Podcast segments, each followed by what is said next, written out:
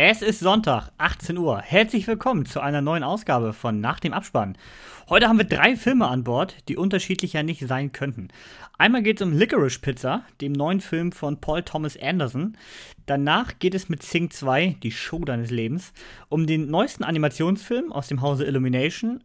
Und außerdem gab es in der letzten Woche ja wieder eine Hausaufgabe, welche heute natürlich besprochen und benotet wird. Also dranbleiben und viel Spaß mit Folge Nummer 12.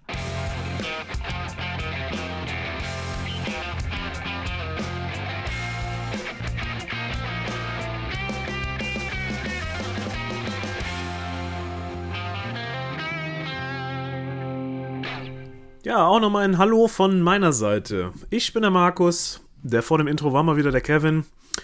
Und wenn ich mir die Filme von heute mal so angucke, finde ich, dass wir heute sehr ausgeglichenes Line-up haben. Also das ist ja wirklich für alles dabei. Wir haben einen Oscar-Anwärter, wir haben einen Kinderfilm, wir haben einen schwachsinnigen Netflix-Action-Film.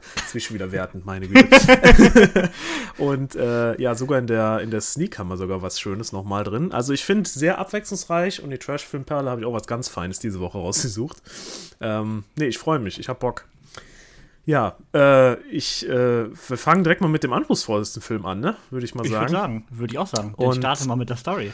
Ja, ich, äh, wir haben gesehen Licorice Pizza und zwar einen Film in der Sneak. Den haben wir beide, war das nicht der Film, den wir beide am selben Tag gesehen haben? Den haben wir beide in der äh, letzten Woche äh, Ja. zusammen, also am Mittwoch gesneakt. Ich glaube, Ja. das erste Mal, dass wir in unseren Kinos Ja. dieselbe Sneak hatten. Die so weit, die doch so weit ja äh, in der Luftlinie entfernt sind. und das Witzige war nämlich, weil du hast nämlich gesagt, du wolltest den unbedingt sehen. Ich war immer so, naja, so was man sich so vorher so äh, angelesen hatte. Und dann habe ich den gesehen. Ich dachte mir, oh, der Kevin, der ist bestimmt stinksauer, dass wir den jetzt schon gesehen haben. Und dann habe ich gesehen, du hast den genau am selben Tag geguckt. Das fand ich super Ja. witzig. Ja, wir reden von Licorice Pizza. Äh, seit dem 27.01. dann auch jetzt offiziell im Kino, wenn ich das jetzt richtig gesehen habe, ne? Oder? genau, seit dieser Woche. Genau. Und zwar geht es da um, äh, also wir spielen in den Jahr 1973 in dem kalifornischen San Fernando-Tal, wenn ich das so richtig sehe. Und zwar geht es dort um die zwei Hauptcharaktere Alana Kane und den Teenager Gary Valentine und äh, deren, sagen wir mal, ungewöhnliche Freundschaft. Ich glaube, wenn man den Film äh, anschaut, merkt man das so oft, so das direkt, das äh, schreit einen direkt an, diese, diese Dynamik der beiden. Und ja, es wird verschiedene, sehr, sehr verschiedene Alltagssituationen erzählt, von äh, Schauspielkarrieren über, äh, sage ich mal, sehr dubiose ähm, Pläne, wie man da Geld verdienen kann. ähm, also sehr interessanter Film. Aber äh, Kevin, erzähl mal was zu den Darstellern. Genau, also erstmal der Film ist der neue Film von Paul Thomas Anderson. Hatten wir ja schon auch mal, ihn hatten wir schon umfangreicher im Jahresvorschau-Podcast besprochen. Er hatte zum Beispiel einen großartigen There Will Be Blood gemacht und ähm, hat auch ganz viele Filme, also ich glaube fünf an der Zahl, sind mit äh, Philip Seymour Hoffman zusammen, der ja leider schon vor ein paar Jahren mit 46 äh, verstorben ist. Und gilt ja so als wahrscheinlich einer der besten Charakterdarsteller unserer Generation. Und was macht er? Naja, wenn sein Hauptdarsteller leider stirbt, nimmt er einfach seinen Sohn Nee. für seinen neuen Film. Und zwar Cooper Hoffman, mit 18 Jahren sein erster Film, direkt die Hauptrolle. Äh, fand ich auch super gespielt, also äh, Ja. muss man sagen, super Jungdarsteller. Und äh, Alana Haim ist die äh, Dame, die hier dabei ist, die eigentlich sogar schon 30 Jahre alt ist tatsächlich. Ja. Sieht man ihrem Film jetzt ehrlich gesagt nicht an. Nee. Spielt ja eher schon, wie alt ist sie im Film? 24, 23? Nee, ich sag du, die ist älter. Die sagt doch immer, die ist, die ist, die ist schon 28 oder so was. Okay, ja gut, das kann natürlich auch sein. Ja. Der will ich nichts gesagt haben. Die aber auch filmmäßig bisher nicht viel gerissen hat, die eigentlich eher Sängerin war, die in letzter Zeit. Ach, hör auf. Also deswegen zwei wirklich ungewöhnliche Hauptdarsteller. Aber beide super. Ich würde auch sagen, beide tragen den Film mal komplett. Ja. Und in den Nebenrollen haben wir einmal auf jeden Fall Sean Penn, der äh, ein bisschen verrückten Stuntman spielt. Und wenn das keine Oscar-Nominierung für bester Nebendarsteller wird, weiß ich auch nicht. Bradley Cooper als äh, Lover von Barbara Streisand. Unfassbar. Äh, also der mal wirklich die absolut coolste Rolle in diesem Film spielt. Meine Güte. Absolut abgefuckten Typen, der einfach nur randaliert. Ja, Und total durchgedreht ist. Genau. Ja, wie, wie, wie fandst du ihn, Markus? Ich war ja vorher schon sehr hyped. Du warst ja, Ja. sehr skeptisch. Ich war sehr skeptisch. gucken. Ich war sehr skeptisch, weil ich mir den angeguckt habe und ich dachte mir, meine Güte, das ist halt wieder so ein Film, den man nur dreht, um eine Oscar-Nominierung abzuräumen. Und ähm, also er hat mir im Trailer auch überhaupt nicht zugesagt. Ne, gut, dann haben wir ihn ja jetzt dann gesehen und ich saß da drin und ich dachte mir, um Gottes Willen, was kommt denn da jetzt? Aber ich muss sagen, dafür, dass er ein bisschen all over the place war, fand ich, ähm, und ich nicht so ganz dieses, diesen Lifestyle so nachvollziehen kann, den die da gemacht haben, weil ich selber das mir so ganz fremd ist, muss ich aber sagen, ähm, dass ich den Film doch sehr unterhaltsam fand, äh, wenn wir jetzt mal erstmal nur allgemein bleiben und ich äh, trotzdem auch die Charaktere sehr, sehr cool fand und auch wie die, die dann die ganze Story dann so zusammengepflügt haben. Trotzdem war er jetzt nicht so ein Film, den ich mir jetzt wahrscheinlich nochmal auf Blu-ray kaufen werde oder so, weil so tief ist er bei mir nicht eingeschlagen, aber äh, doch schon, ich verstehe schon, warum er, ich glaube, relativ hoch gehandelt wird. Ja, also ich hatte auch wirklich Spaß. Also auch der Trailer hatte mir persönlich auch nicht allzu sehr zugesagt. Mhm. Ich glaube, es ist aber auch ein Film, für den man schwer einen Trailer erstellen kann einfach. Ja, was willst du da zeigen? Da kannst du ja, Genau. das ist schwierig. Egal, was du zeigst, es ist, ist bei weitem nicht das, was der Film darstellt, weil er halt unfassbar facettenreich ist. Ne? Also Genau. ich, ich habe selber Probleme gehabt, da teilweise mitzukommen, weil der hat ja mehr Unternehmen da gegründet in dem in der Zeitraum, als ich, äh, ich glaube, mein ganzen Leben äh, äh, irgendwie mal sehen werde. Ne? Aber das ist, es ist irre. Also äh, für dies, für das Alter, ähm, was er da darstellt, er spielt ja einen 15-Jährigen, ne? glaube ich. Ne? Ja, genau. Genau, was er nicht so ganz zugeben will, dass er 15 ist. Genau. Er ist aber, aber ist trotzdem sehr überzeugt von sich. Ne? Also er Also findet es sich ja schon sehr geil. Es ist irre. Also es ist irre, was er für, eine, für ein Selbstbewusstsein ausstrahlt und auch diesen Charakter quasi damit macht. Äh, man könnte teilweise meinen, er ist so ein gescheiterter 40-Jähriger teilweise zwischendurch so, ne, in, in, in so 1000 Business dann da und ähm, also ich, ich, ich finde auch, auch die beiden Darsteller ganz, ganz toll gewählt, weil die spielen halt echt super zusammen. Und ähm, ja, es ist, äh, da merkt man mal richtig, was Schauspielleistung bedeutet, finde ich. Weil in manchen anderen Filmen, da äh, ist nicht der Schwerpunkt so auf den Charakteren, wie es jetzt in diesem Film ist, sondern der ist dann eher so auf der Handlung oder auf keine Ahnung manchen Sachen. Und, und hier tragen das wirklich die beiden Schauspieler wirklich den ganzen Film, finde ich. Ne? Genau, und das trotz zwei sehr unerfahrenen Jungdarstellern. Also Ja. ich finde, das hat eigentlich noch mehr Respekt verdient. Auf jeden Fall. Und ich finde, klar, seine Rolle wär, wäre grundsätzlich einfach, so Mhm. ein bisschen überheblichen Jugendlichen zu spielen. Aber ich finde, gerade ihr gegenüber hat er immer diese leichte Unsicherheit. Und auch Ja. das bringt er unfassbar gut rüber. Ja. Und ich glaube, das ist auch ein Film, der sich einfach nochmal im äh, englischen Original lohnt. Ich glaube, da äh, kommt manches nochmal besser rüber, vermute ich mal. Ja. Also, wenn man so den Film sich quasi so einmal im Gesamtpaket anguckt, habe ich mir so die Frage gestellt, was will er aussagen? Ne? So, was, äh, was ist es, was er mir jetzt mitgeben will? Ähm, ich glaube, er erzählt einfach äh, diese Lebensgeschichte von den beiden, oder sagen wir diese Phase, wo halt man äh, unterschiedlicher theoretisch so eigentlich nicht sein könnte. Ne? Ich finde also, die sind beide schon irgendwie ein bisschen, ein bisschen durch auf ihre eigene Art und Weise. Und ähm, dass sie halt trotzdem so äh, dann doch ja immer wieder zusammenfinden, weil es ist ja eigentlich so, wenn man, wenn man das so, ich weiß nicht, ob ich das schon sagen kann, ähm, aber äh, so das richtige direkte Interesse hat sie ja an ihm nicht so, aber er ja schon. Ne? Also ist ja so quasi so diese Ungleichheit, aber trotzdem, egal was die ja machen, sie, sie gehen ja nicht auseinander. Ne? Immer wieder finden sie sich zusammen. Und Aber halt auch nicht übertrieben. Also es passt immer in die Story, finde Ja, ich. Es wirkt genau. nie aufgesetzt, es wirkt nie wie ein schlechtes Drehbuch. ja. Es passt. Und man, ja, und man fragt sich immer wieder bei den ganzen Aktionen, die sie bringt, warum macht sie das? Macht sie das für sich selber oder macht sie, weil sie doch eifersüchtig ist oder weil, äh, das macht halt irgendwie so keinen Sinn. Also ich finde, das ist ja so, diese, dieses, dieser ganze Film baut quasi auf deren gemeinsamer Geschichte auf und äh, schön erzählt. Und, und, und diese Nebencharaktere, wie du gerade schon gesagt hast, hier, ne? Bradley Cooper, ne? Ähm, also, ich, habe selten so einen, so einen Charakter. Also unfassbar geil. Man, man denkt ja, der explodiert ja jeden Moment, ne? Der ist ja so geladen, der hat ja so viel Energie und was er da, was darüber bringt, also, irre. Irre. Also. Ein, äh, Glück hat er, ein Glück hat er nicht, fest, nicht festgestellt, was in seiner Bude passiert Ja. ist. aber äh, da, da rennt er durch die Straßen spoilern. und, und, und, und, äh, rennt da den Frauen hinterher. Also irre. Äh, toll, Und toll auch direkt gemacht. darauf folgend kommt für mich die beste Szene des Films. Auch, ich, wir, wollen jetzt nicht groß äh, spoilern weiter rein, weil er noch ziemlich neu ist. Ja. Aber äh, die spielt in, einem- in einem LKW. Ja. Das fand ich großartig, diese Szene. Ich hatte so viel Großartig, Spaß. Wirklich, wirklich. Und der Film hat ja auch alle Facetten. Der hat so ein bisschen die Love Story, der hat sehr viel Humor. Mhm. Ähm, also der hat irgendwie von allem etwas. Ja. Deswegen, ich mochte den Teil gerne. Kam in der Sneak bei uns leider mal wieder nicht gut an. Ja, Wie Spencer auch schon. Mhm, ja. Weil er, glaube ich, auch wieder zu speziell ist. ja. Ähm, übrigens, diese 70er wurden sogar ziemlich, äh, ja, ich nenne es mal wahrscheinlich nah interpretiert, denn äh, es ist tatsächlich ein bisschen was von Paul Thomas Andersons Jugend in diesem Film, denn äh, dieser Gary ist sehr nah an jemanden, den er wohl kannte in Aha. seiner Jugendphase, Ja. der jetzt auch ähm, im Hollywood-Business ist. Ich habe gerade vergessen, wer das ist. Auf jeden Fall hat er sich wohl sehr von dem inspirieren lassen und auch die 70er. Also vieles, was er da so zeigt, sind Sachen aus seiner Jugend quasi. Ach, krass. Also er hat sich wohl schon sehr von seiner Kindheit inspirieren lassen. Ja. Ja, Wo ich den ganzen Film dran denken musste, gerade so, weil man ja diese Story hat, die sehr zusammenhangslos ist in Ja. Hollywood, jeder hat irgendwie Träume und Ziele und so. So spätestens ab der Hälfte des Films dachte ich, das hier ist der äh, Once Upon a Time in Hollywood von Paul Thomas Anderson. Ja, irgendwie schon, ne? Weil äh, ich, also ich fand es bemerkenswert, auch, also ich bin überhaupt nicht jemand privat, der so ist. Der springt ja auf alles auf, was sofort da ist. Der macht, der, der, der, ich sag mal, dieses, dieses, allein dieses ähm, Flipper-Business. Ja, auch Ne? die Wasserbetten. Ja, allein den Schwachsinn. Er sieht irgendwo Wasserbetten, jo, dann wird er jetzt halt Vertreter für die Wasserbetten verkauft. halt. Und dann hört er in, in, in dem Radio, kriegt er irgendwie mit, dass jetzt bald wieder Flipperautomaten zugelassen werden. Dann kauft er erstmal einen ganzen Schuppen und stellt den Flipperautomaten auf. Weißt du, so halt dieses, ähm, so nichts so zu Ende bringen und immer wieder auf den nächsten aufspringen, ohne irgendwie viel darüber nachzudenken, ne? Diese spontanen Aktionen.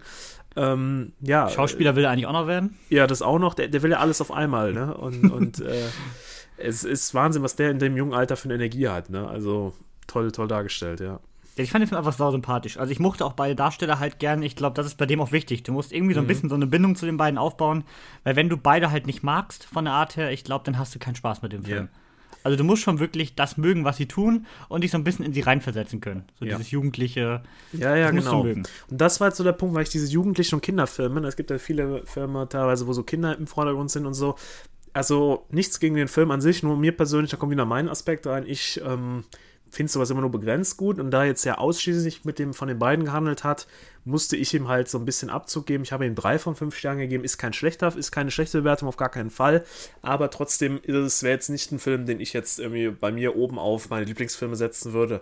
Aber das macht ihn ja trotzdem nicht schlecht. Ne? Also ich habe ihm dreieinhalb gegeben und werde ihn wahrscheinlich auch, auch, auch wieder schauen. Nicht noch im Kino, aber wenn er rauskommt, werde ich ihn mir definitiv wieder anschauen, weil das ist einfach auch so ein bisschen so ein Feel-Good-Film, ne? Da hat Ja, auf jeden viele Fall. negative Momente, aber der hat so viele schöne Momente, die einfach Spaß machen, dass man ihn, glaube ich, immer gucken kann. Ja, viel gut Film. Wie gesagt, so ein bisschen wie Once Upon a Time in Hollywood. So, du hast hier einfach Spaß dran, denen zuzugucken, ohne dass es einen richtigen roten Faden gibt, stellenweise. Ja.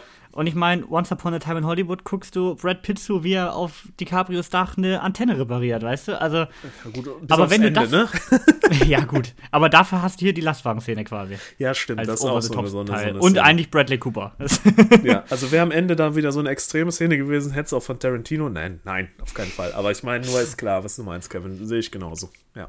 also nennen wir es mal eine etwas geerdetere Variante von Once Upon a Time in Hollywood. Ja, mit ein bisschen jüngeren Darstellern, genau. Ein bisschen, Genau. ein bisschen so leichtere Kost, weil da sie ja immer jugendlich sind, ist ja alles nicht so ernst zu nehmen. Ne?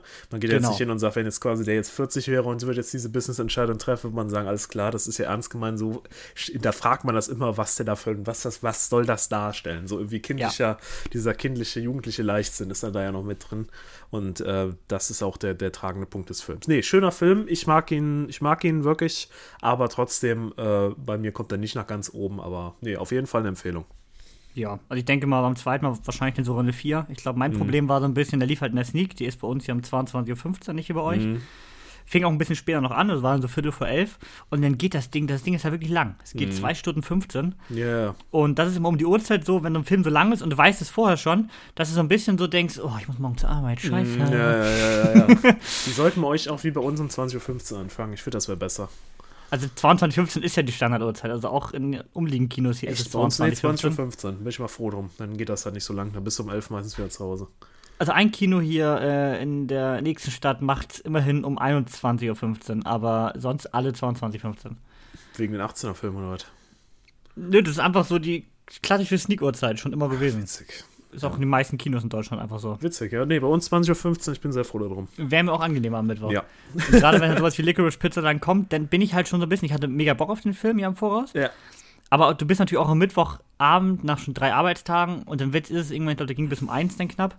Da wirst du irgendwann auch ein bisschen müde und das ist dann bei so einem Film halt ein bisschen schade. Ja. Deswegen denke ich mal, hätte ich ihn im Vollbesitz meiner Kräfte gesehen, wären es wahrscheinlich sogar vier gewesen. Also ich hatte Okay. wirklich Spaß mit dem. Okay, gut.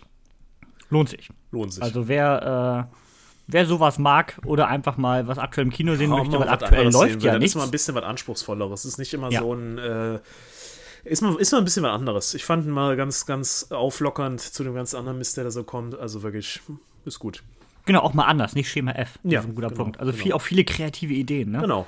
Also auch wenn ich so an Sean Penn und seine Stunts da denkt, die er probiert hat. Ja, super. Also so viele kleine Dinge, die einfach äh, im, im Gedächtnis bleiben. Ja. Ja, würde ich sagen, kommen wir zum nächsten Film. Den hast du nicht gesehen. Nee, den habe ich noch nicht Und gesehen. Den werde ich auch, glaube ich, nicht gucken. Zwar geht es um Sing 2, die Mhm. Show deines Lebens. Oder einfach nur Sing, die Show deines Lebens. Ja. Habe ich vor Ewigkeiten schon gesehen in der Preview. Am äh, 9. Januar war das. Boah.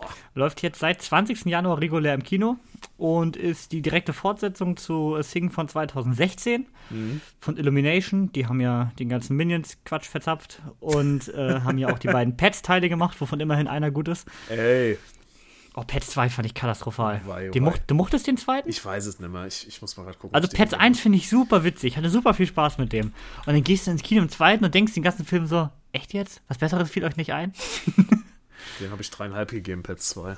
Puh, was soll ich denn gegeben, wenn du gerade da drauf warte, bist? Warte, warte, warte, warte. Pets 2 hast du gegeben äh, zweieinhalb. Ja, das war auch genug. Aber dem ersten habe ich, glaube ich, vier oder so gegeben. Den fand ich super lustig. Den hast also du diese. äh, dreieinhalb gegeben. Ich habe dem Okay. auch dreieinhalb gegeben. Ja. Deswegen, also äh, grundsätzlich ist Sing ja auch in derselben Sparte, nur dass wir keine sprechenden, sondern singende Tiere haben. Mhm. Und ja, in Sing 1 wurde ja sehr viel charakterisiert, sehr viel aufgebaut. Es geht ja um äh, einen Haufen Tiere, die eher so Außenseiter sind, würde ich mal sagen. Und dann gemeinsam Musical auf die Beine stellen. Hat auch so, ich, hab mich, erinnere mich auch mal so ein bisschen an Greatest Showman mit Tieren. Und, äh, aber schön gemacht, mochte ich. Hab ich dreieinhalb gegeben. Und dann kam jetzt der zweite. Und der zweite lässt Charakterisierung völlig weg. Hat dieselben Tiere wie vorher und macht einfach viel mehr. Also ich finde direkt vorweg, ich finde den zweiten besser als den ersten. Und tatsächlich anscheinend auch die meisten. Denn wenn ich bei Letterboxd mal schaue, hat Sing 1 einen Schnitt von 2,9 und Sing 2 einen Schnitt von 3,6. Das ist schon Ja. für den zweiten Teil Ja. höchst ungewöhnlich, finde ich. Und zwar geht es jetzt darum, dass äh, unser Lieblingskoala Buster Moon mal wieder ein neues Bühnenprogramm starten möchte. Aber diesmal in Red Shore City, der Hauptstadt der Musicals. Ja? Wieder eine völlig übertriebene Stadt äh, wurde da dargestellt. Und Das ist äh, New York oder was? Oder? Ja, nee, alles. Also einfach eine völlig übertriebene Großstadt. Okay. Mhm, okay.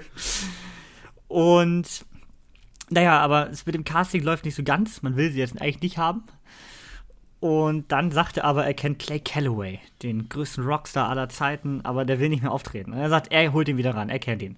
Und dann kriegt er das Musical, muss aber natürlich bis zum Ende da, also für diese Show Clay Calloway rankriegen, der natürlich keinen Bock auf den Scheiß hat. Das ist eigentlich auch die ganze Story von dem Film. Aha. Ähm, aber eigentlich lebt er einfach von seinen Momenten. Also, ich würde sagen, das ist, wenn ich einen Film nennen müsste, ever, ist das der viel goodigste Feel-Good-Film überhaupt. Ja, wirklich? Du gehst aus keinem Film glücklich heraus wie aus Sing 2. Die Story ist komplett Schema F, komplett vorhersehbar. So, nach dem, was ich jetzt gesagt habe, wirst du schon wissen, was am Ende passiert. Ja, ja. Hundertprozentig. Natürlich taucht Clay Calloway auf. Es ist doch im Trailer. Es ist doch im Trailer. Es ist, aber es ist so gut gemacht. Der Film hat so unfassbar viele gute Gags, finde ich. Also ich habe wirklich viel gelacht. ja. Äh, Gerade hier äh, Iris Berben als, äh, ach, wie hieß die nochmal im Film? Ähm, ich glaube, ah, scheiße. Auf jeden Fall, Ja. die äh, spielt die alte Assistentin von äh, Buster Moon. Die haut einen Gag nach dem anderen raus. Das hat mich fertig gemacht. Absolut gut. Allein wie sie im Auto, Auto fährt und mit so einer richtigen Rentnerstimme von System of a Down äh, Echt? hier ähm, Chop Suey singt. Das ist absolut gut. Also ich weiß nicht, da hat mich komplett abgeholt irgendwie. Ich habe ich jetzt trotzdem wieder nur dreieinhalb gegeben, weil eine 4 war es dann irgendwie auch nicht, weil der halt dann doch nicht zu halt nicht viel Neues bietet. Der ist einfach ein, schönes Musical, ne? Aber trotzdem, der hat komplett Spaß gemacht. Und ich glaube, gerade wenn du den im Kino guckst, der Saal war quasi ausverkauft und ein Haufen Kinder waren natürlich da. Und ich glaube, gerade mit vielen lachenden Kindern funktioniert der Film noch besser. Würde ich tatsächlich vermuten. ja, also äh, wer nicht Gesinge in Film hasst, was hier aber ja direkt als Musical dargestellt wird, also hier werden jetzt wenig Dialoge gesungen, Mhm. dann finde ich es ja mal okay. Äh, wen das jetzt nicht stört, der hat hier super viel Spaß. Und auch die Songauswahl fand ich echt gut. Also die hat mir wirklich gefallen. Schön. Und die sind einfach alle sympathisch. Also ein Charakter ist irgendwie sympathischer als der nächste. Also die haben sie alle super geschrieben. Das ist ja auch wichtig bei sowas, finde ich. Ja, klar. Und äh, ja, also man hat wirklich die Char Charaktere vom ersten Teil genommen, alle nicht groß weiterentwickelt, aber alle haben, also von jedem die Stärken komplett genutzt. So würde ich es mal. Das ist eine gelungene Fortsetzung, kann man sagen. Definitiv. Also wieder besser als der erste aus meiner Sicht. Krass. Aber ich glaube, ein dritter tut halt nicht Not, weil ich glaube, das kann man jetzt nicht noch ein drittes Mal machen, weil ich glaube, man hat jetzt zweimal quasi Musical mit denselben Tieren gemacht. Ja. Wenn man das noch ein drittes Mal macht, glaube ich, nutzt sich das sehr ab. Ja, warte mal ab. Da werden sie sich ja nochmal drauf Ja, zurückkommen, wie natürlich. erfolgreich der ist. Ja, Der ist sehr erfolgreich. Mhm, das kann ich mir vorstellen. Auch der erste war ja sau erfolgreich. Da hat, glaube ich, fast 4, 400, 500 Millionen eingespielt für, eine, für einen neuen Film ohne äh, Franchise dahinter. Das ist ja wirklich Ja. gut. Und ja, also äh, wer den ersten mag, wird den wahrscheinlich genauso gerne mögen. Und ich sehe gerade, selbst Kollege David Hein hat ihm vier Sterne gegeben. Das ist ein richtig spendabel im Moment. Uiuiui. Ja, also wie gesagt, erwartet nichts von der Story, aber habt einfach schöne zwei Stunden. Mhm. Toller Film. Im Gegensatz zum nächsten Film, war. Ja, ich habe ihn heute Nacht gesehen. Mein Schlaf hat sich heute Nacht eh seinen Grenzen gehalten. Unsere, ja, ich habe schon gesehen, du warst heute länger wach, ne? Ja, also sich äh, um 18 Uhr zum Mittagsschlaf hinzulegen, war ein bisschen blöd. was ist bei dir los? Ich habe gedacht, ist ja jetzt schon Feierabend oder was? Ich war völlig müde gestern. Ich war, musste ja früh hoch, Mhm. aufgrund von Dingen. ja, ja, ja. Und habe mich um 18 Uhr dann, also am Samstag, immer einen Moment, hin- Moment hingelegt, bin um 23 Uhr wieder wach geworden. ja. Und nach fünf Stunden Schlaf ist die Nacht ja dann quasi vorbei. Sich wieder hinlegen ist dann ja vorbei. ja. Und dann fiel mir ein, ich muss noch die Hausaufgabe machen. Mhm. Ich muss ja noch die Hausaufgabe machen. Wir hatten uns letzte Woche eine Hausaufgabe gesetzt und zwar ging es um Cop Shop. Das war mein Wunsch, weil ich gesagt habe, wir müssen noch mal wieder Netflix-Film hier bringen. Und zwar äh, von seit dem 14. Januar frisch auf Netflix, also ist noch gar nicht so lange her.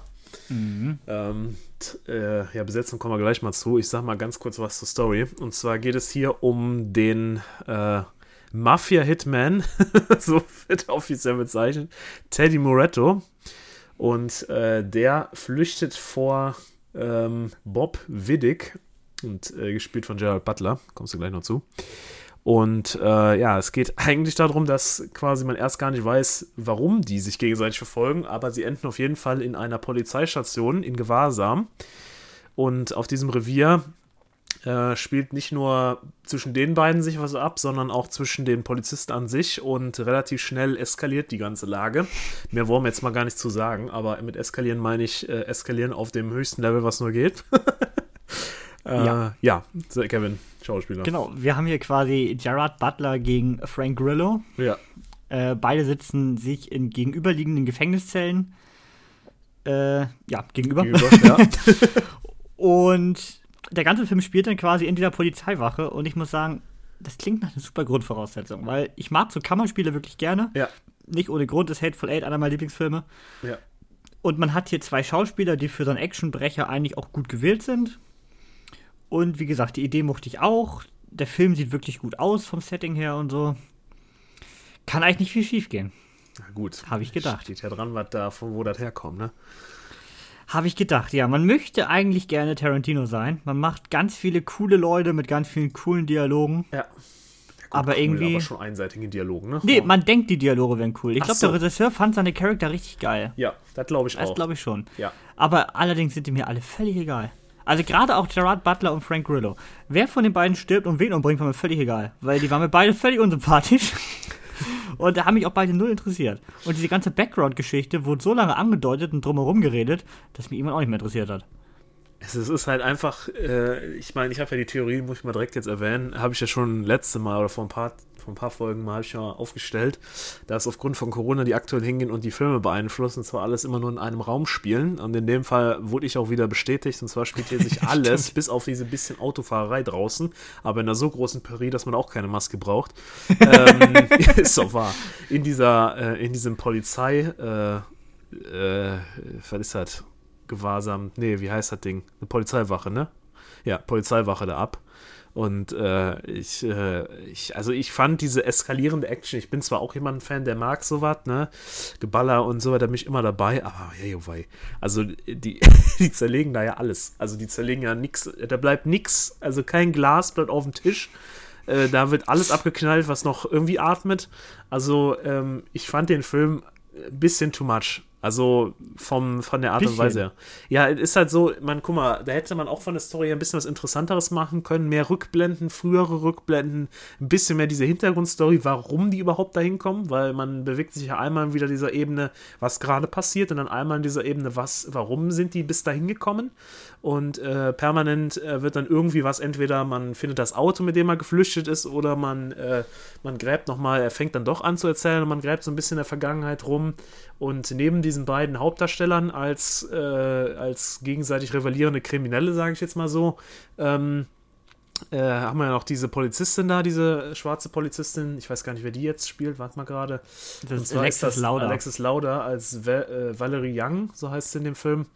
Und äh, die spielt ja quasi, sagen wir mal, die dritte Hauptrolle, weil sie ja die einzige ist, irgendwie, die ja noch dieses, entweder dieses Massaker dann da überlebt, plus dann halt auch noch äh, im, im weiteren Film dann halt äh, dann irgendwie versucht, dann da irgendwie, ich glaube, eigentlich kann man sagen, lebendig da wieder rauszukommen. Weil äh, dann äh, tauchen ja auf einmal alle auf. Dann tauchen ja einmal die, die dann den, äh, den, wie heißt der denn nochmal hier, den Frank Grillo. Frank Grillo da verfolgen und dann zum anderen ja noch die, die dann den lieben äh, Gerald Butler, also Bob Wittig, da unterstützen wollen. Also es wird nur geballert. Also wenn man reine Action mag, ohne viel Hintergrund, ohne viel Story, finde ich, ist man bei dem Film sehr gut aufgehoben, denn für mich ist das in Erinnerung geblieben.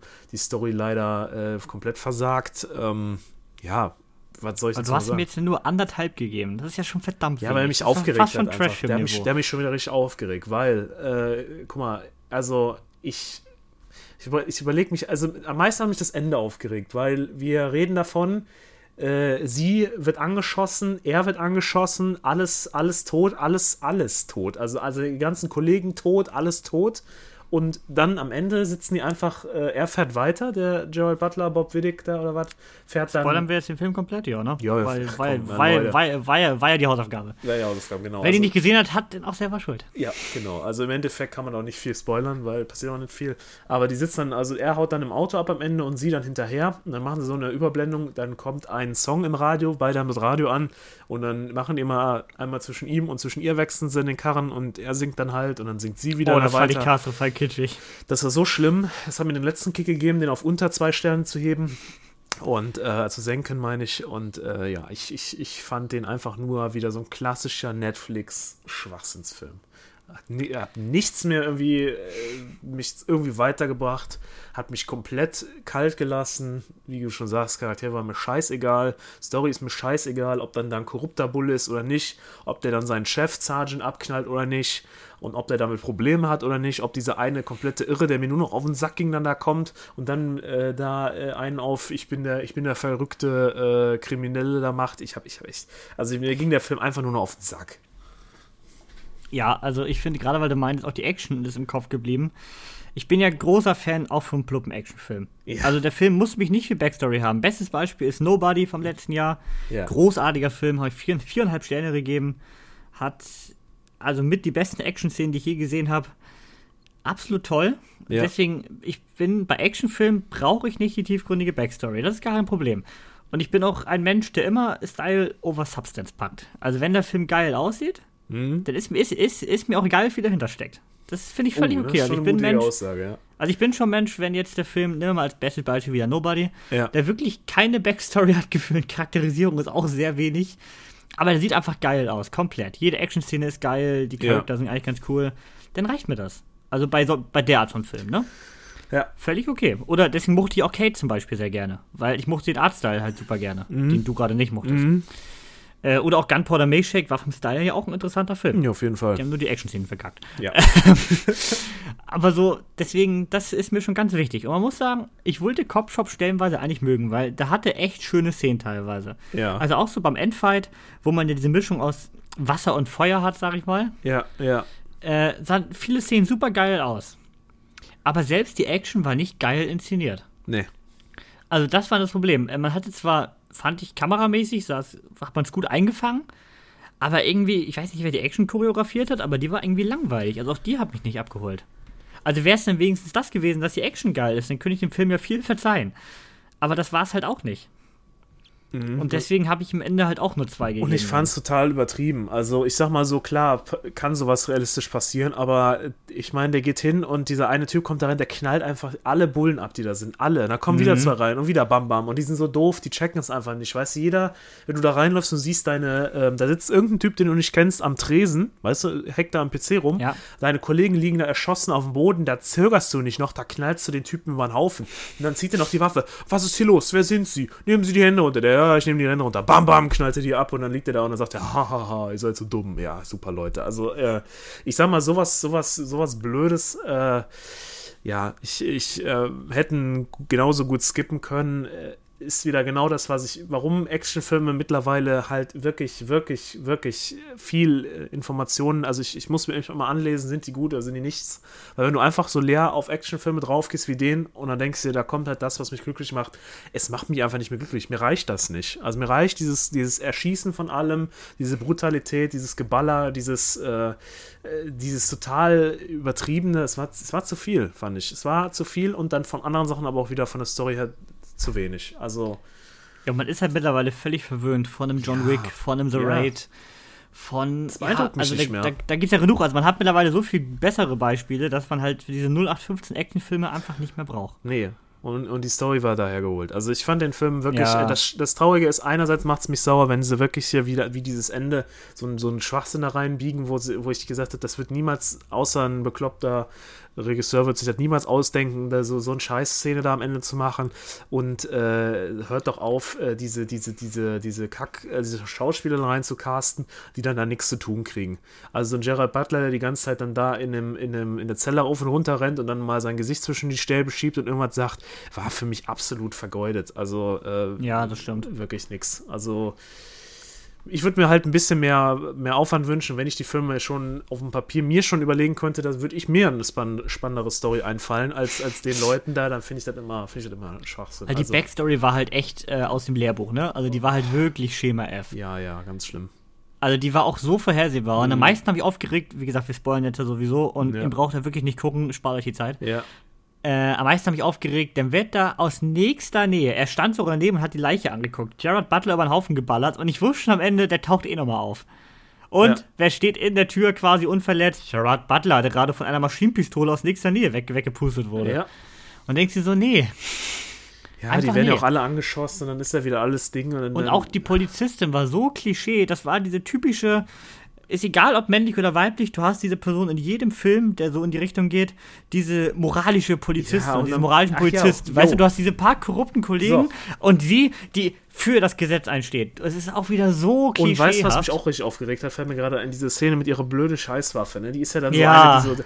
Und dann hat die ja diesen einen Move, ja, meine, meine ich weiß nicht, Ja. in, in der Vergangenheit haben die immer diese Kugel reingelegt, dann so gedreht und dann schießt man genau, wenn die Kugel quasi in dem Lauf oben ist. Und du wusstest, es passiert nochmal. Es ja, ganz und, und dann hat die dann in dieser, dieser Spezialszene dann da, weißt du, wo sie den Typen dann über den Haufen schießt, macht sie genau das und trifft natürlich. Weißt du, so ist klar. Also ähm, mit diesem, dieses klischeehaften Scheißdreck, da habe ich einfach keinen Bock mehr drauf. Und es war Nee. einfach. Hört auf, so einen Film zu produzieren. Dann lasst lieber das Geld bleiben und, und packt drei so Filme, äh, klebt die zu einem zusammen vom Geld her und macht da was ordentliches, aber noch nicht so einen Scheiß da, wirklich. Hattest du eigentlich Boss-Level mittlerweile gesehen? Boah, weiß ich gar nicht. Warte mal. Amazon Original Zeitschleifenfilm mit Frank Grillo? Kam auch erst letztes Jahr. Boss-Level. Mhm. Weil der ist vom selben Regisseur und den äh, habe ich noch auf der Watchlist, aber ich tue mich ja bekanntlich Oh, ganz hab ich, schwer den mit. habe ich, den hab ich schon Ewigkeiten, habe ich den. Ähm, Okay. Aber ich habe den noch nicht gesehen. Weil ich tue mich ja ganz schwer mit äh, Zeitschleifenfilmen. Ich habe da einfach mal keinen Bock drauf. Wenn ich eine Szene achtmal sehe, quasi, weißt du? Ja, das ist da Also wie mittlerweile auch täglich hat das größeres Murmeltier, genommen, wie ne? Source Code und was ist dann die alles? Edge of Tomorrow. Ich mag das einfach nicht, dieses System. Deswegen habe ich kommen mich noch auch nicht zu viel in die. Richtung. Ich finde, Leute, das ist dann nicht so ein Genre. Ich finde, das ist halt einfach nur immer wieder dasselbe. So, Ja, weißt du? deswegen hatte ich noch keinen Bock drauf, aber hätte mich interessiert, ob der äh, besser ist. Nee, muss ich noch gucken. Ja, ansonsten, wie gesagt, der Regisseur ist jetzt auch nicht gerade für die große Qualität bekannt. Der hat das A-Team Remake gemacht, das mochte ich auch nicht so gerne. Also das mit Bradley Cooper Hm. Ja. und Co. Äh, ja, also einzig allein Stretch. Stretch kennt kein Schwein. Stretch ist ein absolut geiler Film. Ja? Äh, bei Stretch geht es um einen, äh, ja, Limousinenfahrer. Der heißt Stretch. und das ist Patrick Wilson und äh, Chris Pine ist auch an Bord. Und ich glaube auch Ray Liotta ist auch dabei. Also der ist schon ein ganz guter Cast. Ähm, und der ist super witzig. Ist eine richtig geile Actionkomödie. Der macht super Spaß. Auch nicht gut bewertet, würde ich vermuten. Aber der macht super viel Spaß. 6,5 von 10 ist vergleichbar jetzt mit äh, Kopfshop, ja. Auf IMDb zumindest. Ja, also den äh, Stretch kann ich nur mal empfehlen. Oh ja, den, gut. Äh, Ich mag ja auch Ray Liotta, mag ich ja sehr gerne, ne? Also Ja. deswegen, dann gucke ich mal, ob ich den nochmal, ob ich den nochmal schaue, ja. Habe ich damals mal was geil gesehen. Ich weiß nicht, ob es den aktuell irgendwo gibt. Nee, ich sehe gerade nur bei Prime Video für 3 Euro. Okay, na gut, das ist ja nicht wert. Das ist einfach nur ein netter Film. Ja, wenn er mal kommt, ne? Aber denn, wenn ihr den mal zum Stream irgendwo seht, äh, den kann ich empfehlen. Der ist lustig. Okay. Den mochte ich. Ja, aber Cop Shop, ach, vielleicht lieber nicht. Ja. Und äh, ja, das Thema Hausaufgabe wollen wir jetzt mal so ein bisschen etablieren hier, weil Ja, das find eigentlich ich ein ganz gut. cooles Konzept ist. Also gerade äh, auch bei uns gegenseitig guckt man dann vielleicht äh, eher mal einen Film, den man vielleicht sonst äh, nicht auf der Liste hatte. Ja. Also irgendwie mal, wir wollen jetzt hier nicht als Hausaufgabe uns äh, euch irgendwie Red Notice äh, rüberschieben. Nee. Nicht der, der bei Netflix ein halbes Jahr auf der Startseite ist, sondern schon immer ein Film, der bei Amazon oder bei Netflix im Paket drin ist. Aber jetzt nicht der Mainstream-Film auf der Startseite ist. Dass ihr mal sowas entdeckt, was ihr vielleicht noch für euer Geld da bekommen könnt. Ja, wo wir auf jeden Fall denken, der bringt einem was. Ne? Ich meine, jetzt ganz ehrlich, Kopfshop war uns ein bisschen klar, was da kommt. Das war aber auch eher so, wir wollten mal wieder sowas sehen, weil die ganze Zeit immer nur hochklassige Sachen gucken, ist ja auch mal schwierig. Ja, man muss ja Ähm. auch mal wissen, äh, was, was das Gegenstück ist. Muss Ne? ja mal wieder erden, ne? Wo wir auf den Boden Genau, der Tatsachen man- zurückkommen. Ja, Dann weiß man die guten Sachen auch viel mehr zu schätzen. Finde ich genauso. Ja. Und deswegen hat äh, der Markus jetzt für die nächste Woche mal Mhm. wieder eine äh, kleine Perle für euch vorbereitet. Erzähl mal, Markus, worum es denn in München geht. Oh, in München, da geht es um einen, ja, warte mal gerade, das ist doch dieser Film über ein Du hast mir den von vorgeschlagen. Also ich muss sagen, der, der Film ist bei mir halt relativ, ähm, also den, den habe ich irgendwo gesehen, dass er kommt. Der, ähm, der war relativ hoch gehandelt und dafür, dass er von Netflix halt ist, habe ich mir halt gedacht, was? Also normalerweise sind ja äh, Netflix-Filme immer so ein bisschen, ähm, ich will jetzt nicht sagen, schlechte, äh, schlechte Karma haben sie, ne? Aber ist ja irgendwie so, dass die halt schon irgendwie da so hingeht und man die schon ein bisschen, ja, so ein bisschen vorverurteilt, ne? Und äh, ich, der Film hier, im, das ist doch im Angesicht des Krieges, heißt München im der, ne? Angesicht des Krieges Genau, heißt genau. er auf Deutsch. ähm, Da geht es darum, dass ein britischer Diplomat ähm, im, ähm, also kurz vor dem Zweiten Weltkrieg nach München reist. Also ist eine True Story, Ist oder? eine True also, Story, genau. Genau. und ähm, dort so ein bisschen infiltriert wird. Also ich, ich habe so ein bisschen das, äh, ich habe mich im Vorhinein, sagen wir mal, jetzt mal ganz ehrlich, habe ich jetzt nur den Titel mich da jetzt mal informiert. Aber ähm, er ist halt äh, relativ interessant besetzt, meiner Meinung nach. Und er, ich mag halt Kriegsfilme super gerne, ne? Ich weiß nicht, bei dir ist das so, bist du ein Kriegsfilm-Fan? Doch, ne? Mehr so Richtung Spionage, wie der auch ist. Ja, dann ist das ja genau was für dich. Deswegen passt es. Also ich finde so diese rein Kriegs-Ballerfilme, habe ich auch einige Highlights natürlich. Ja. So Full Metal Jacket oder so ist und ich absolut. Apocalypse Now, ne? Da bist Genau, das ist von, mein, ne? quasi mein Lieblingsfilm. Ja. Aber so im Grunde gibt es halt auch wieder viel äh, B-Mist, den man Ja. nicht braucht. ja. Film Aber so Spionage bin ich immer, ist äh, finde halt, ich glaube ich, weniger Action, mehr, äh, ich, ich will mir auch nicht immer von den Filmen so viel vorwegnehmen, aber desto mehr äh, geht in die Richtung so äh, Hintergründe und mehr so, ähm, so äh, Story und weniger halt Action und ich äh, hab Bock auf den und der soll auch relativ gut bewertet sein. Also der ist, der läuft, wird relativ hoch gehandelt. Ich hab Bock. München im Genau, Angesicht des Krieges. Genau, es ist quasi der Ausbruch des Zweiten Weltkrieges. Ganz genau. Wie es ich das zustande gekommen ist. hab. Genau. Ja, Ich habe mich da auch nicht genau belesen, weil ich mag auch immer gerne Filme sehr unbefangen sehen. deswegen. Das äh, bin ich auch mal Fan von. Auf Aber man muss Fall, auch äh, mal sein Netflix-Abo nutzen und ich finde, das Ja. sage ich ja immer genau, wenn man halt immer nur diesen, diesen Mist auf Netflix halt guckt, der wird halt trotzdem nach äh, Cop-Shop gehandelt. Also mir ist der nirgendwo jetzt hier groß angekündigt worden.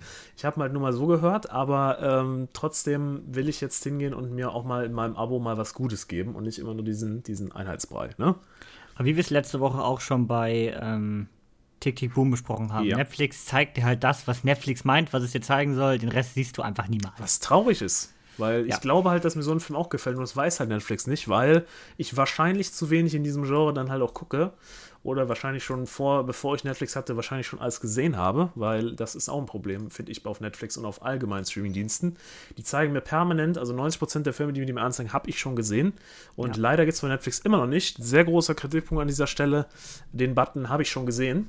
Ähm, weil dann würde ich nämlich komplett mal Netflix durcharbeiten und äh, die mal alle rausschmeißen. Aber das geht nicht und somit wird immer wieder derselbe Mist angezeigt.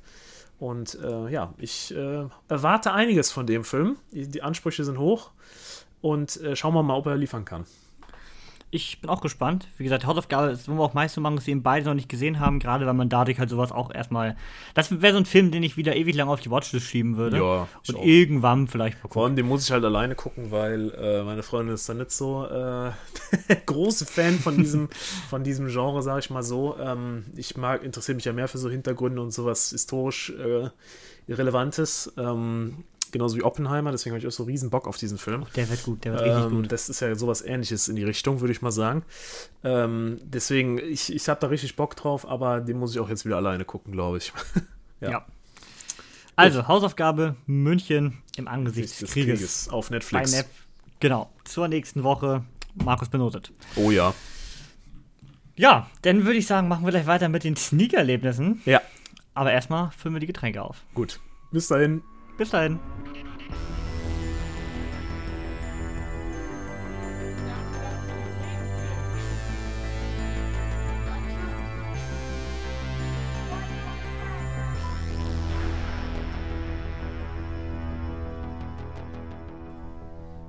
Und da sind wir auch schon wieder bei den Sneak-Erlebnissen angekommen. Ähm, ja, heute was ein bisschen was Besonderes, weil hatten wir auch, glaube ich, noch nie, dass wir gegenseitig die Filme gesehen hatten, die der andere von uns jeweils schon mal bereits in der Sneak hatte.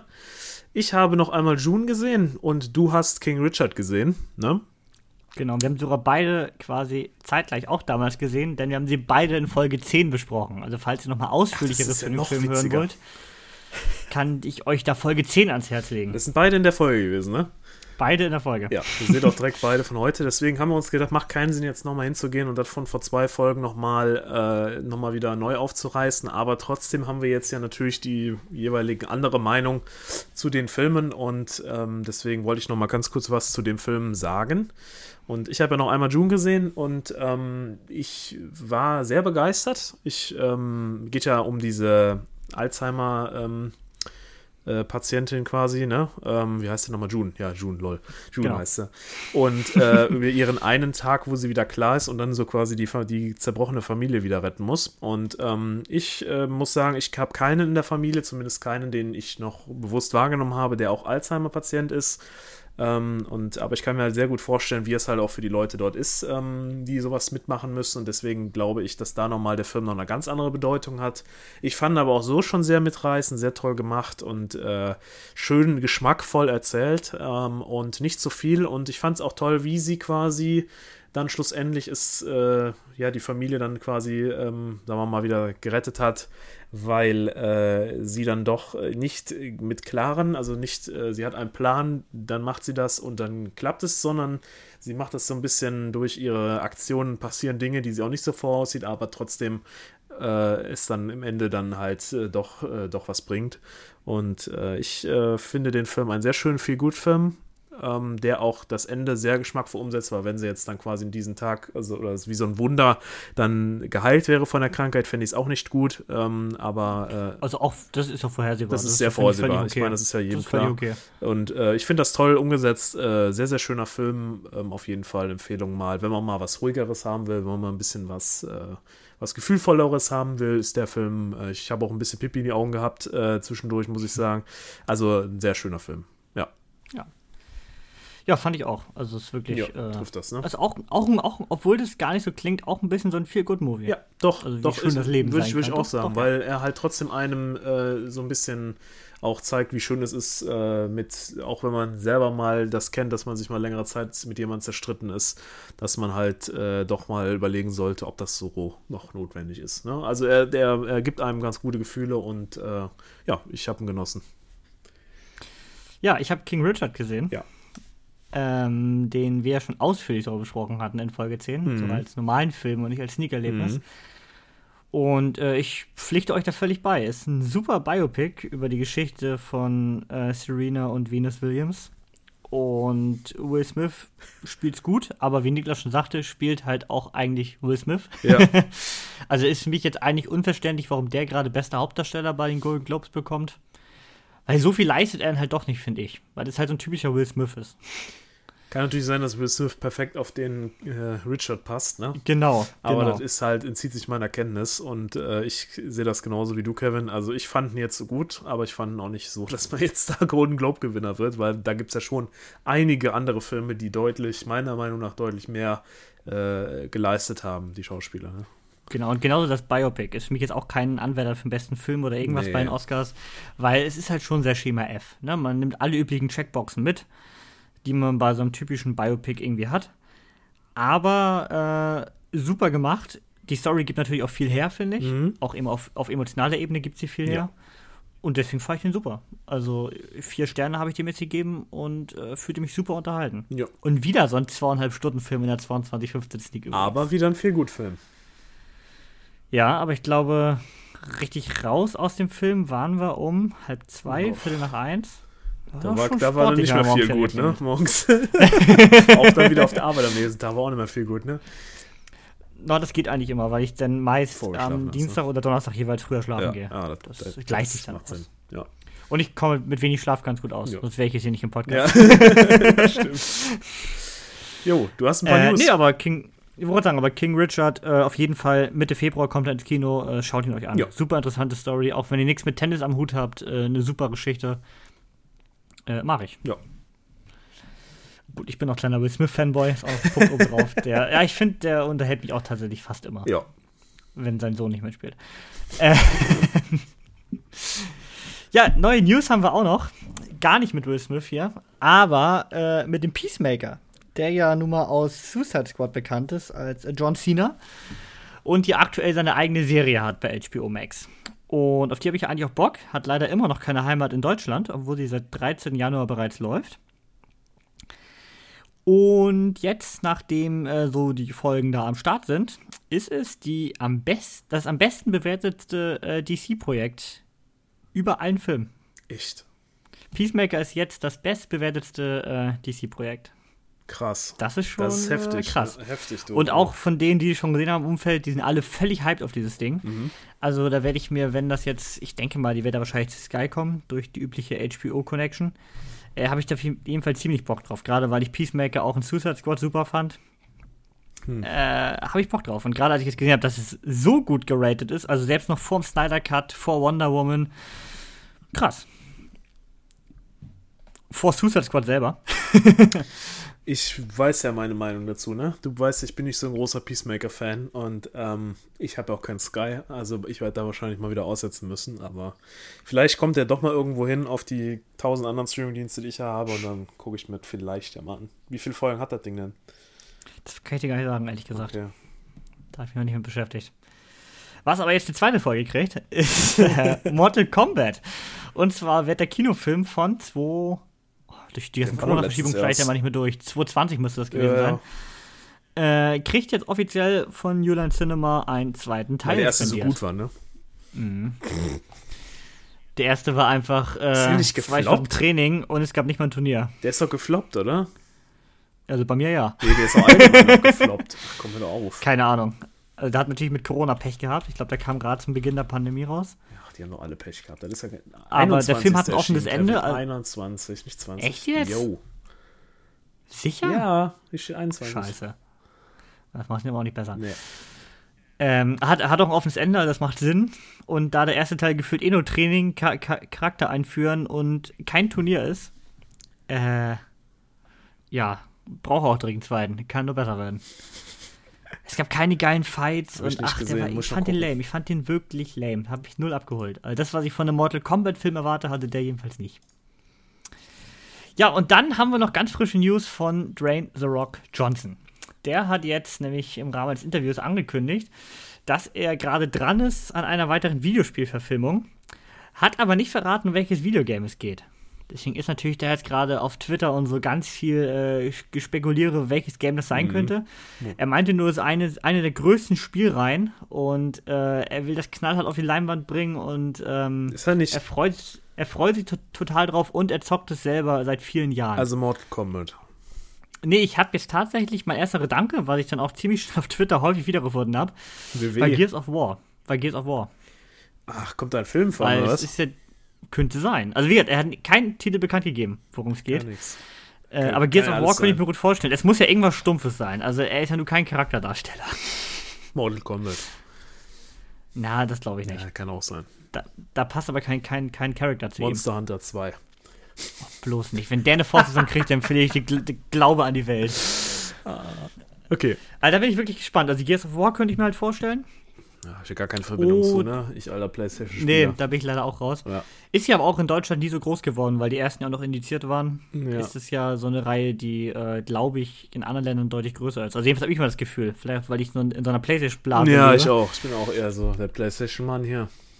Aber dass es eine unfassbar große Reihe ist, ist, glaube ich, klar. Ja, äh, dass die auch Potenzial hat, glaube ich auch. Also, ähm, Naja, einiges ist hirnloses Vierer Koop geballert. ja und? Also das ist doch The Rocks, eigentlich genau. äh, genau, wenn es noch einen Dschungel gibt, ne? Ich wollte es gerade sagen, vielleicht gibt es noch ein Dschungellevel.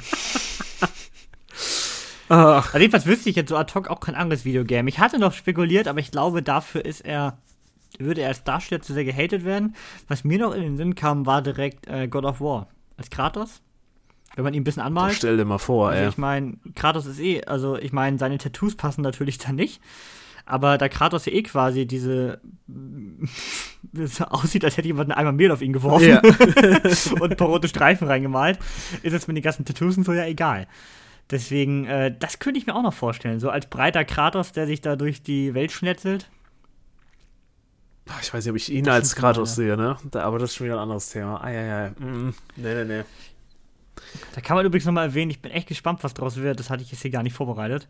Es gibt ja diese ähm, Bilder, Ja. ich nenne es mal Bilder, von äh, Schwarzenegger und Ralf Möller. Also einmal Schwarzenegger als Zeus und Ralf Möller als Poseidon.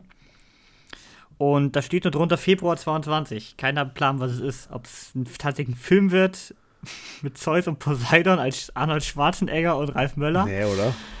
Oder ob es einfach nur auf den Super Bowl-Werbespot abzielt, vielleicht. Februar wird ja auch passen. Keine Ahnung, weil es sieht aus wie zwei, zwei Filmplakate mit den beiden in den Outfits als Zeus und Poseidon. Aber halt ohne weitere Infos. Steht nur drunter Februar 22. Könnte heißen, dass da ein Trailer für irgendwas kommt.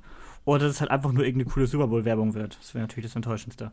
Tja, Aber da bin ich auch mal bleibt gespannt. spannend, ne? Schön sie, Ex schön sie Expendables in der griechischen Mythologie. Das wäre auch. Er wäre ja noch dabei, du. Tja, nee, das äh, war es auch schon an krassen News Ja, diese Woche. mehr gibt's da auch nicht im Ähm, Moment, ne? nachdem es letzte Woche so eskaliert ist, Ja. Mehr gibt's da auch nicht. Also mehr, mehr kann man auch nicht immer alles toppen, ne? nee, das denke ich auch. Was aber nochmal alles toppt, ist bestimmt äh, jetzt Markus Trash-Perle der Woche. Jawohl. Äh, freut euch drauf. Auf, auf jeden Fall. Bis gleich.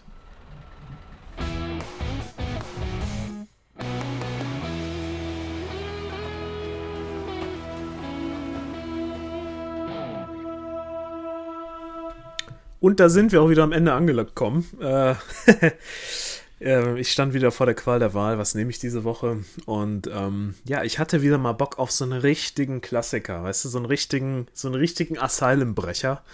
Und ich habe mich entschieden, ich weiß nicht, Kevin, du hast schon den Titel gelesen, ne? Mhm. P51 Dragon Fighter. Ist aus dem Jahre 2007 mit einer geschmackvollen IMDb-Bewertung von 2,8 von 10, einer Letterbox-Bewertung von 2,2 von 5. Also man kann auf jeden Fall gespannt sein. Jetzt kommt richtige Qualität. was denkst du dir denn, ohne jetzt mal die Story zu lesen, Kevin, wenn du P51 Dragon Fighter hörst, was könntest du dir denn vorstellen? Oder hast du schon was gelesen, worum es geht? Ich habe nichts gelesen. Ich würde jetzt im Grunde sagen, äh, ich richtig auf Trash-Niveau gehe. Irgendein Kampfpilot und Drache. Es ist eigentlich der Film zusammengefasst, Kevin, was du gerade gesagt hast. Tatsächlich? Okay. Also, wir spielen während des Zweiten Weltkrieges 1942, ist gleich wichtig für die witzigen Fun Facts, was wir alles falsch gemacht haben. Also, merkt euch 1942 ähm, in Nordafrika, Rommel auf seinem Afrika-Feldzug. Und ähm, es reicht natürlich nicht nur Panzer zu haben in Afrika. Nein, da muss mehr her. Und was muss her, Kevin? Sag es mir. Drachen? Drachen, ganz genau. Das ist die neue äh, äh, Nazi-Waffe, die man jetzt auch äh, erprobt in der Wüste. Und zwar reden wir von Drachen. In der ersten Szene sehen wir, wie ähm, äh, ein Archäologe im Berg gräbt und äh, ganz aufgeregt ist, gerufen wird zu der anderen Ausgrabungsstätte, dorthin rennt, runtergeht und was findet er? Ein Ei. Es ist nicht Ostern, also gehen wir davon aus, dass es doch irgendwie auch und von der Größe her ist es mehr als so ein Straußenei, also es ist ein Drachenei. Das zeichnet schon so ein bisschen ab, was der Inhalt des Films ist. Ähm, War da irgendwie noch so eine Blonde dabei, die irgendwie ja. die Mutter der Drachen ja, hieß oder ja, so? ganz Achso. genau. Sprengerin der Ketten. Nein, die, die, ja, die Rächerin der äh, Enterbten. Enterbten? Ja, äh, ja, auf jeden Fall. Äh, ja, äh, wir reden davon, äh, dass äh, die Alliierten davor sind, halt den lieben Herrn Rommel und seine Deutschen dort anzugreifen, aber die rechnen natürlich nicht mit der neuen Superwaffe, denn diese Drachen, die dort dann nach natürlich gezüchtet werden, sind natürlich nicht nur äh, Show, sondern die sind natürlich auch ähm, äh, trainierte Kampfdrachen, ja, mit äh, dem eisernen Kreuz auf den Flügeln. Ähm, und äh, ja, sie werden kontrolliert von den Vril, wenn ich es richtig ausspreche. Das ist eine Vierertruppe an ähm, ich, also die kommen wahrscheinlich von äh, Teenage, äh, keine Ahnung, irgendwas, äh, Cheerleader-Veranstaltungen. Also es sind irgendwelche äh, gut aussehenden. Vielleicht sind die irgendwie aus einem Zombie-Cheerleader-Camp. Ja, genau, wollte ich gerade sagen, Zombie-Cheerleader-Camp, da sind sie hergecastet worden. Also irgendwelche jungen, gut aussehenden, blonden meisten. Ähm, da haben wir auch die Mutter der Drachen, also die Anführerin ist tatsächlich blond. Und durch Singen und telepathische Kräfte, sie werden auch als Hexen bezeichnet im Film, sind sie natürlich in der Lage, diese Drachen quasi fernzusteuern. Ähm, und äh, ja, wir finden uns relativ schnell in einer Luftschlacht, wo dann äh, die äh, alliierten äh, Flieger doch ein bisschen erstaunt sind, als dann von ihnen dann vor ihnen dann irgendein so Drachenvieh auftaucht und die natürlich alle wegmacht. Und einer schafft es noch gerade so zurück, äh, ein äh, wackerer Pilot, der dann berichtet und keiner glaubt ihm, ist ja klar. Ich meine, ganz ehrlich, Nazi-Drachen, ich meine, UFOs ist ja wäre noch irgendwie glaubhaft gewesen, aber Drachen. ja, und dann finden sie aber doch in einer falsch gelandeten deutschen ähm, Aufklärungsmaschine, finden sie doch ein Videomaterial, was eigentlich für, für Berlin gedacht ist, für den Führer. Ähm, und zwar ein Werbevideo, kann man sich vorstellen, wo dann vorgestellt wird, was das Ganze für ein tolles Projekt ist. Und dort stoßen die Alliierten zum ersten Mal auf, diese, auf diesen Plan, auf diesen, diesen äh, Plan mit diesen neuen Waffen, die ganze Weltherrschaft an sich zu reißen und denken sich direkt, natürlich muss man dagegen was unternehmen. Und äh, ja, sie stellen eine Staffel zusammen aus den härtesten und krassesten Piloten, die das alliierte äh, Streitheer zu bieten kann. Und äh, ja, sie äh, machen sich dann auf den Weg, diese Drachen irgendwie zu auszuschalten und zumindest mehr darüber zu erfahren. Und äh, Rommel ist begleitet von seinem ganz tollen Wissenschaftler. Ich muss mal gucken, ob ich den Namen gerade finde von dem. Ist eh egal, wer das ist. Ich glaube, das müsste Leutnant Drake Holdren sein. Ich bin mir gar nicht sicher. Oder nee, nee, das ist er. Dr. Heinrich Gudrun. Das ist der. Das ist der Deutsche, der quasi für diese Forschungen neben diesen äh, tollen Vrillfrauen da äh, bekannt ist. Dann da der, der Mensch das ganze Ding dann da. Und Rommel ist ja quasi nur der, der Obergeneral. Was mich natürlich interessiert, also was ich richtig gut fand, ich spoilere natürlich jetzt Leute, keine Sorge, äh, was mich natürlich richtig interessiert hat, war, dass Rommel dann sich gegen das Projekt wendet. Also ist es tatsächlich so, dass dieser Spezialeinheitseingriffstrupp dann da auf dem Fußweg versucht, dann da irgendwie Richtung der Drachen zu kommen, wo sie sie vermuten und treffen dann, werden dann von den Deutschen gestellt und Rommel stellt sie zur Rede und äh, sagt dann aber, dass er selber das halt für schwachsinnig hält und zwar aus folgendem Grund. Ich meine, das ist natürlich auch sehr vorhersehbar. Und zwar ist in den Legenden, wird von diesen Drachen dort in den Einheimischen auch immer berichtet. Und immer wenn ganz viele von diesen weiblichen Drachen, die ja deutlich kleiner sind und und deutlich noch, noch zu kontrollieren sind, wird immer gesprochen von einem männlichen Drachen, der dann irgendwie erscheint. Und der ist natürlich deutlich größer und deutlich verheerender, lässt sich nicht von den Menschen da kontrollieren und äh, hat in der Vergangenheit schon natürlich die großen Zivilisationen ähm, äh, die man da so kennt, äh, Römische Reich und alles, wird dann auch immer vorgesprochen, natürlich gestürzt. Es war natürlich nicht irgendwie äh, die selber, die da gescheitert sind, sondern es war natürlich dieser Superdrache. Und äh, er will nicht, dass dieser ähm, erscheint und dann quasi alles vernichtet. Und somit äh, hilft er den Engländern dort äh, ein bisschen ein paar Infos zu geben, gibt den Lagerpläne, wo die, die Brutmaschine, Maschinerie betrieben wird. In einem alten V2-Abschussbasis äh, unten im Keller ist dann da die, der Ofen, wo die dann alle da ausgebrütet werden. Und innerhalb von zwei Wochen sind sie natürlich schon einsatzfähig. Das wird natürlich auch gesagt. Also sind noch sehr schnell wachsende Viecher. Und ähm, Ja, also das ist natürlich sehr sinnig alles, aber ja, Rommel stellt sich dagegen und somit wird dann ein einmaliger Angriff gestartet und um diese äh, ganze Brut danach, diese ganze zu vernichten. Und natürlich die äh, Daenerys Targaryen, also die Drachenmutter, äh, wendet sich auch noch gegen äh, das deutsche Heer und unterstützt diese als, äh, sagen wir mal, als, wie nennt man das, Intrige, äh, so ein bisschen, hilft denen da durchzukommen und äh, äh, bereitet den Weg, bringt auch noch ein paar um und, und macht dann auch noch da den, äh, also die lässt sie dann unten in, diesen, in diese V2 Abschussbasis dann da rein.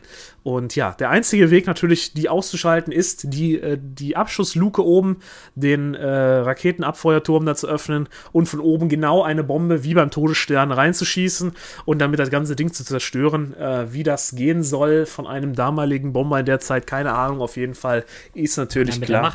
Ja, mit der Macht, Kevin. Wahrscheinlich ist es die Macht. ähm, und Luke hat geflogen. Ähm, aber nee, äh, es ist so, äh, dann kommt es zum alles entscheidenden Endbattle. Die Alliierten mit einem einzigen Bomber, ist natürlich klar, man muss Ressourcen sparen. Einem Bomber brechen sie auf Richtung dieses, dieses V2-Bunkers und natürlich die Drachen werden losgeschickt. Es kommt zu einem epischen Luftbattle und final kann man sagen, schaffen sie es natürlich, da die Bombe reinzusetzen und das Ding äh, allem ein Ende zu setzen. Da ist auch noch eine Liebesgeschichte mit drin, fällt mir gerade ein, Klar. die aber total belanglos ist und an der Seite ist von irgendeinem so Fliegerpiloten dann da. Und äh, ja, es gibt sogar ein Happy End am Ende. Das war der Film. Ich finde es ja noch interessanter, als ich mich dann jetzt so ein bisschen damit beschäftigt habe, äh, mal zu sehen, was da alles schiefgelaufen ist.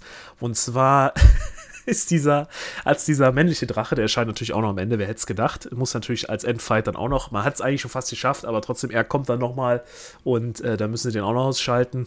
Und äh, ja, dieser neugeborene männliche Drache äh, wird, kommt schon aus dem Ei mit roten Flügeln, mit einem schönen Hakenkreuz drauf. Ich weiß nicht, wie sie das gezüchtet haben. Also da ist, äh, da ist Gensplicing schon wieder auf dem letzten Level, äh, dass sie das gar nicht oh mehr drauf tätowieren müssen, sondern äh, ja, da haben nämlich auch einen Fehler noch zum anderen gemacht. Und zwar haben die, ähm, lass mal gucken, äh, die Asylum steht aber auch auf diese Nazi-Filme. Ja, oder? natürlich. Diese, also wie oft da irgendwie diese Hakenkreuz-Kacke und so Wie gucken sich die Leute ja die. Filme an? Wenn du nicht auf dem Cover diesen Drachen hast mit den Hakenkreuzflügeln, klickt doch da der absolute Trash-Liebhaber gar nicht drauf, weil er sich denkt, mein Gott, was ist dann denn wieder fünf Hände, sie Dreck. Und wenn du da diese Nazi-Komponente drin hast, äh, ist das immer weiß, schon. Weißt du schon, dass ja, das, das, das, den willst du dann sehen, ne? Und ähm, oh Mann, die haben auch so viele Filmfehler eingebaut, dass ich eigentlich mal ein bisschen darauf eingehen möchte. Und zwar einmal das mit diesen Hakenkreuz bereits auf den Flügeln. Ähm, der schlüpft wirklich gerade aus dem Ei und hat die schon drauf, also finde ich super irre. Ähm, dann die Flugzeuge der Deutschen zu der Zeit, die gab es noch gar nicht. Und zwar sind die vor allem nicht in Afrika geflogen zu der Zeit. Wir reden von 1942 und die sind erst gegen Kriegsende sind die aufgetaucht, also auch sehr interessant. Die äh, Brutstätte der Drachen ist ja in einer alten V2-Abschussbasis und die V2 war aber zu diesem Zeitpunkt noch gar nicht in Benutzung. Die kam auch erst Ende des Krieges und noch nicht 1942 und vor allem nicht da in Afrika. Ähm, das Bombermodell, mit dem sie quasi diese Bombe abgeschmissen haben, gab es auch zu der Zeit noch nicht und auf manchen Containern, die auch im Film gezeigt werden, steht 1950 oder 1952 drauf. Wir reden immer noch von 1952. 42. Das Eiserne Kreuz auf den deutschen Fliegern wurde nie als Symbol für die Flieger benutzt, sondern da gab es immer dieses Balkenkreuz. Wenn ihr das googelt, erkennt ihr es wieder. Also Eiserne Kreuz gab es auch nicht auf den Fliegern. Und dass die Drachen natürlich als, die haben ja keine äh, keine Flakabwehr da drauf oder keine, keine MGs. Die machen natürlich mit Feuer, arbeiten sie. Das äh, ist bewiesen worden, dass das nicht möglich ist, weil das irgendwelche Engländer hatten das auch schon mal probiert mit äh, Flammenwerfern auf Flugzeugen. Das geht einfach gar nicht bei den Geschwindigkeiten. Ähm, natürlich äh, auch kompletter Schwachsinn. Und diese Bombe, wie ich das eben schon gesagt habe, in diesen schmalen V2-Abschussschacht zu schmeißen, dieses Riesending, ist auch gänzlich unmöglich äh, in, in, in, in real. Also es ist, es ist kompletter Schrott. Aber äh, trotzdem muss ich sagen, als äh, es ist ein klarer Asylum-Film, weil Asylum-Filme immer diese Schwachsinn-Story haben, dieses ein bisschen Sci-Fi-mäßige, dieses mit diesen Gedankenkontrollen, die auch null erklärt wird, wie das funktioniert. Die singen da einfach nur rum die ganze Zeit und dann, dann machen die dann. Und wenn du dir die Hand an den Kopf hältst von diesen Telekinesetanten, dann äh, kannst du natürlich direkt live in First Person die Drachen mit angucken, was die da machen. Es ist, ist einfach nur irre. Und äh, das macht so ein bisschen Asylum aus. Ich liebe den ja, den Mark Atkins, der das wieder Regie geführt hat. Der ist ja für so einige Schätzchen verantwortlich. Und ähm, ja, auf jeden Fall für, wenn man halt so mal wieder ein bisschen Spaß haben will und seichte Unterhaltung haben will, ist der Film eigentlich wunderbar. Und äh, ich fand ihn toll. Ähm, natürlich nur in, in, im Trash-Film-Vergleich toll, ähm, weil ich so die Story auch nicht so woanders schon mal gesehen hatte. Und äh, ja, ist ein witziger, lustiger, auf jeden Fall amüsanter Trash-Film. Oha, ja, Ja. das klingt auch schon wieder wild. Ja. Also das klingt aber so einem typischen, also ich finde, Asylum hat schon so einen gewissen Stil, oder? Ja, Krieg ist so ein immer- bisschen auszeichnet. Genau, äh, Nazis sind immer beliebt, äh, Krieg ist immer beliebt und dann mit dieser Fantasy-Komponente, diese Nazis, die sind ja zu allem fähig in diesen Trash-Filmen, ne? die können ja von UFOs bauen über, weiß ich nicht, alles schon Roboter in die Zukunft schicken, weil ich das schon alles gesehen habe und äh, Auf der dunklen Seite des Mondes. ja, ja, ja, ja, so, so Spinnenroboter, achtbeinig, die dann, äh, da haben wir auch noch einen tollen Film, den bringen wir auch mal eines Tages, der ist auch super, aber äh, nee, auch das jetzt hier mit den Drachen wieder äh, ist, ist ein Klassiker, also wenn nicht von Asylum, wer sonst, äh, aber echt schönes, schönes Ding, macht Spaß. Da bin ich ja mal gespannt, Jo. wenn ich den mal jemals zu Gesicht bekomme. Wahrscheinlich eher gut. nicht. Wie viele Menschen haben den gesehen bei Letterboxd? Bei Letterboxd haben den 151 Menschen gesehen und haben ihm 2,2 gegeben. Finde ich eigentlich nicht schlecht. Also ich sag mal schon, ich habe schon ganz andere Kaliber da gesehen. Ähm, aber ja, das wird auch wahrscheinlich sich nicht mehr viel tun, denn der Film ist, wie gesagt, schon von 2014. Ist schon ein bisschen her. Da kommt wohl nichts mehr. Nee. Nee. Ja, sind wir am Ende angekommen. Jawohl. In der nächsten Woche gibt es natürlich die Hausaufgabe München, hatten wir gerade schon. Ja. Die ihr auf jeden Fall zu erledigen habt, damit ihr hier auch top vorbereitet Ja, seid. definitiv. Wie gesagt, habt ihr, in ihr habt den in eurem Netflix-Abo, hier gibt es keine Ausreden. Ja. Ähm, und ich hoffe sehr, dass ich es irgendwie schaffe, irgendwo in irgendeinem Kino Umkreis von 200 Kilometern äh, The Sadness schauen zu können. Äh, The Sadness ist ja der äh, taiwanesische Mhm. Zombie-Horror, Film. Splatter, Mhm. irgendwie so. Äh, soll ja laut einigen Reviews ganz neue Maßstäbe in Sachen Gewalt setzen Ja. und Splatter. Also das scheint ein richtiges Ekelfest zu werden. Aber du Und, freust dich äh, drauf, ich höre Zombies, das schon. Zombies sind ja mein Guilty Pleasure, das Ja. ist ja das ist ja Liebe. Ja. Deswegen muss ich ihn dringend sehen, aber komischerweise sind taiwanesische Zombie-Filme irgendwie jetzt nicht so Mainstream im Kino. ja, aber hör auf. Und deswegen haben die Kinos in der Region ihn nicht drin. Deswegen werde ich mal schauen, äh, ob irgendwo vielleicht ein paar Städte weiter irgendein Kino den zeigt, weil das glaube ich ein Film. Ah, wenn er so richtig schön blutig wird, dann wird im Kino richtig interessant. Du lachst, Kevin. Äh, hier 1 Live, ne? einer der größten Radiosender, ja fast auch in ganz Deutschland. Mhm. Äh, hier äh, hat letztens äh, The Sadness als äh, Kinoempfehlungstipp gemacht. Also die haben den wirklich gebracht. Ich dachte mir, höre ich da jetzt gerade richtig? Haben sie erzählt von so Zombie-Sachen, haben auch so Filmausschnitt dann kurz gebracht aus dem Trailer, glaube ich, und haben gesagt, doch dass Kevin mal gehypt. ja, also wirklich, das ist wirklich, äh, dass sie den Film da irgendwie vorgestellt haben, fand ich super interessant. Also ist doch nicht so vielleicht Nische, wie du denkst. Okay.